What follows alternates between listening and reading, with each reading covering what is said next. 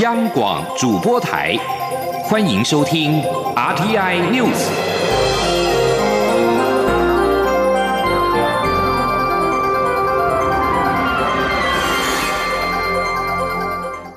各位好，我是陈怡君，欢迎收听这节央广主播台提供给您的 RTI News，来关心政治跟选举的消息。蔡英文总统在今天上午到了南投 YMCA 乐龄健康活力中心的圣诞市集参访。总统指出，长照服务在未来四年将会升级，不但预算增加，在每个国中学区范围内设置一间日照中心，同时也在每个行政区设立平价住宿型的机构，提供需要者二十四小时的在地服务。他希望下个阶段的长照服务品质可以更好，照顾的时数可以更长。记者欧阳梦平的报道。南投 YMCA 乐龄健康活力中心是长照 A 级旗舰店，提供日间托老、日间照顾、居家服务、到宅沐浴车、交通接送及送餐等各项服务。蔡英文总统十五号上午特地前往参访圣诞市集，并到长照补给站摊位了解该中心服务的内容与成果。蔡总统在致辞时，首先感谢 YMCA 长期在南投提供完整的社会照护服务，他也希望能有更多民间团体。加入，让台湾每个乡镇、邻里、社区的老人家或是需要照顾的人都可以在地养老，在地受到照顾。总统并说明，长照在未来四年的升级计划，不仅预算要再次升级，希望在每个国中学区都有一间日照中心，也希望在每个行政区都能设立平价的住宿型机构。他说：“有需要二十四小时呃照顾的，我们也希望在每一个行政区，也是每一个乡镇哈，或者是每一个呃直辖市区的一个区里面，我们都有一个平价的这个住宿型的机构哦，可以提供我们在地的这个需要二十四小时照顾的这些民众的服务哦。”总统表示，未来不但有日照中心，还有住宿型机构，将成为全方位的照顾社会系统。他希希望下阶段的长照服务可以做得更好，不仅服务品质更好，照顾的时数也可以更长，让台湾成为一个最完整照顾的社会，并达到最先进国家的标准。中央广播电台记者欧阳梦平采访报道。而国民党总统候选人韩国瑜竞选总部主委朱立伦今天上午为多名新北市立委候选人站台，呼吁大家放下小我，团结一致，一定要把每一票都投出来。对于自己接任竞总主委之后的选情变化，朱立伦认为，他最重要的工作是把所有朋友与支持者都找回来，让整个蓝军整合在一起。记者刘品熙的报道。选战倒数二十七天，国民党总统候选人韩国瑜竞选总部主委朱立伦辅选行程满档。十五号上午一连跑了新北市五股、新庄、土城，为国民党立委候选人黄桂兰、陈明义、林金杰的造势活动站台。朱立伦致辞时呼吁所有支持者一定要团结，放下小我，大家以大我、以中华民国、以台湾的未来发展为重，团结一致，找回所有的朋友与支持者，每一票都要投出来。朱立伦并指出，民进党很臭屁，喊出在新北市立委选举做九忘十争十一抢十二，民进党干脆说全台湾一百一十三席立委都是他们的好了。他认为只要说出政绩，选民就会判断。民主政治不用抹黑，做得好就继续，做不好就换人，不要用负面选举。朱立伦受访时被问及自己接任进总主委后选情有何改变，朱立伦表示，选举必须靠团队的力量，他最重要的工作就是把朋友都找回来。他说：“我最重要就是把朋友都找回来。那毕竟选举啊，一定是要团队的力量。”让我们到各地啊，不管是所有地方的前辈，还有年轻朋友，还有我们原来的支持者，我们现在全部把它汇集起来，让国民党的这个大家庭能够结合所有蓝军的团队，大家整合在一起，争取最多的支持。此外，国民党立委陈一鸣日前赴外交部抗议推女警一事，引发争议。陈一鸣十三号终于公开鞠躬致歉，并透露一开始他就希望道歉，但党副秘书长蔡正元透过党团传达不能道歉。之后，在朱立伦鼓励下，他才正式公开道歉。对此，朱立伦表示，道歉就好，不愿对相关细节多做回应。至于民进党已经抢到选前之夜凯道的路权，但国民党似乎仍找不到造势地点。朱立伦说：“大家拭目以待，国民党的每一场大型造势地点都已经决定。”央广记者刘聘熙在台北的采访报道。体育活动，二零一九台北马拉松今天上午登场，有多达六十一个国家两万八千名的跑者参加，其中肯亚选手表现出色，包办了全马男女子组的冠军，而台湾选手表现最好的则是蒋介文以及朱莹莹。记者陈国维的报道。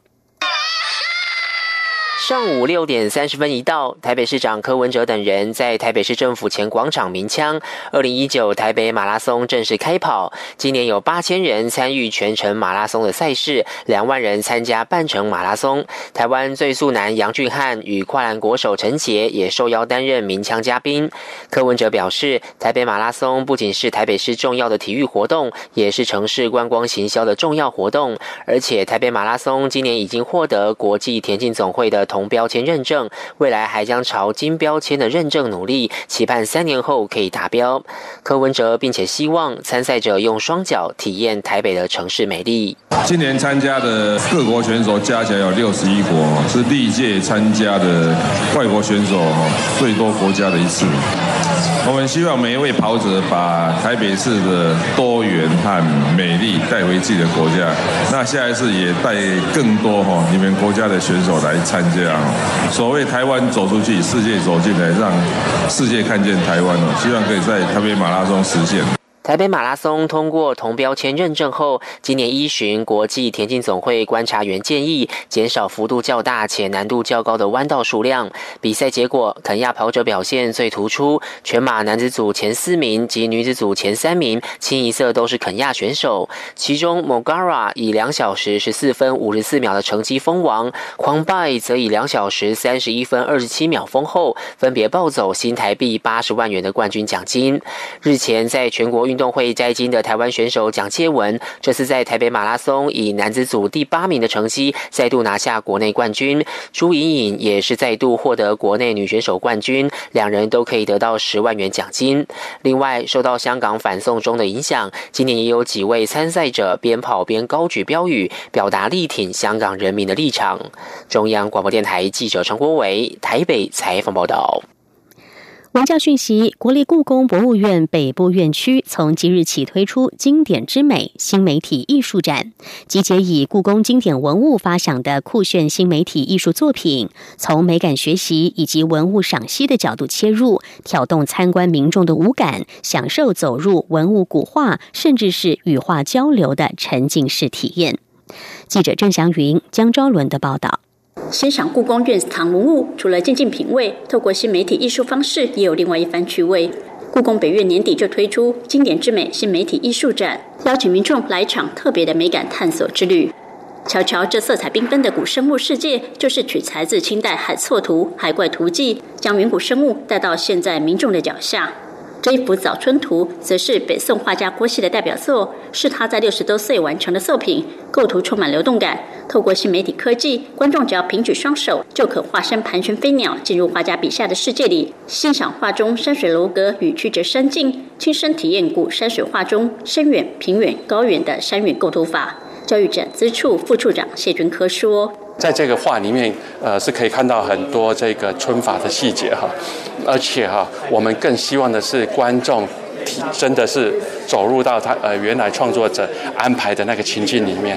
那甚至呢，你可以自己决定那个视角，哦，你可以走进这个路径。斗彩鸡缸杯，这是明代成化皇帝的御用酒杯，杯子表面会有公鸡、母鸡、小鸡、花草、蝴蝶等。透过台大多媒体动画艺术学系学生们以 3D 扫描及互动装置，不止公鸡、母鸡、小鸡可以追着杯子跑，参观者还可以移动杯子，看着花草长出来，充满趣味性。台大研究生黄汉博说：“很很久以前的一个作品下来，都是一个比较严肃的，或者是一种古代的古典的美。那我们拿比较有一点现代的一种趣味性方式去呈现，让大部分小朋友会觉得比较好玩这样子。”另一件香港城市大学创作的立体光雕百幅瓶，则是取材为预制诗意百幅繁生图中的柳云红蝙蝠纹花瓶。艺术家以立体光雕技术，将蝙蝠彩绘投影在 3D 列印制成的瓶身上。当观众接近花瓶时，蝙蝠就会展翅飞舞，并环绕瓶身，同样令人印象深刻。故宫院长吴密察表示，故宫文物何其多，未必都能时常展示在民众眼前。透过新媒体科技，观众反而可以更容易看见文物细节。尤其这次作品不少是与海内外大学合作，也是故宫为台湾美感教育做出的一点点贡献。中国电台记者郑祥云、张昭伦台北次我报道。国际消息：英国首相强生的办公室十四号表示，女王伊丽莎白二世十九号将前往国会发表演说，公布新政府的立法工作和施政大纲，当中包括耶诞节以前将脱欧协议送交到国会通过。首相强生所领导的保守党这次大选喊出“搞定脱欧”的口号，顺利在下议院六百五十席中拿下了三百六十五席。这是自前首相柴契尔夫人在一九八七年带领保守党胜选以来的最大胜利。英国女王伊丽莎白二世十九号将前往上议院议事厅进行御座致辞，发表由内阁撰写的一篇演讲文，内容通常是政府未来的施政大纲与立法工作等。十九号的国会演说将是九十三岁的英国女王两个多月来第二次发表御座致辞。强生办公室表示，十九号的女王演说预料将和十月份的内容大致相同，另外还会增加强化司法体系等立法工作。然而，新政府的首要之务是确保国会通过脱欧协议，让英国顺利脱离欧洲联盟。强生十三号表示，英国将在一月三十一号脱欧，没有如果，没有但是，没有或许。再来看到的是，黎巴嫩从十月以来反政府示威不断。十六号各党举行会谈，讨论新总理人选的前夕。首都贝鲁特在十四号深夜又爆发警民冲突，有数十个人受伤。十月十七号以来，黎巴嫩民众因为不满执政的精英阶层，把国家带向了数十年来最为严重的经济危机，而发动示威。十四号，又有好几百人走上了贝鲁特的街头，要求彻底改革怠惰无能又贪腐的政治阶级。哈里里在十月二十九号辞去总理之后，各大政党迟迟无法就筹组新内阁达成共识。不过，现在各方将在十六号举行会谈，讨论总理的人选。十四号的冲突是在通往国会的街道上发生。黎巴嫩广播公司画面显示。群众试图冲进警方架设的金属围栏，民警释放了催泪瓦斯，并拿出警棍殴打群众。示威者推倒大花盆，高喊着痛骂安全部队与国会议长博瑞的口号。法新社一名摄影记者表示，不止国会前爆发了冲突，十月以来一直是示威群众聚集中心的烈士广场以及市中心一座桥梁，随后也出现了火爆场面。有群众被警棍殴打受伤，有人因为催泪瓦斯浓烟太呛而昏倒，安全部队也有人受伤。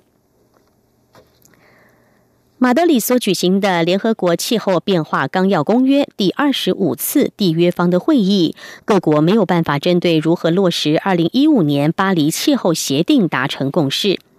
随着会议的落幕，环保运动人士十四号在马德里联合气候变迁会议的场外倾倒大堆马粪，并且演出嘲讽剧，对于世界领袖们未能采取有效行动来对抗全球暖化，表达他们心中的挫折。反抗灭绝声明表示，这就好像是铁达尼号快沉了，大家还忙着重排座椅。这场会议操弄排碳数字，协商巴黎协定第六条款，这些做法都不足以应应我们所面对的地球紧急危机。抗议团体十二名成员站在融化的冰块上，将绞索紧套在他们的脖子上，象征距离下一次气候高峰会时间只剩下十二个月。届时，巴黎气候协定是否会付诸执行，将进入存亡关键的时刻。以上 T News 由陈怡君编辑播报，谢谢收听。更多的新闻，欢迎您上央广网站点选收听收看。我们的网址是 triple w 点 r t i 点 o r g 点 t w。这里是中央广播电台台湾之音。这里是中央广播电台台湾之音。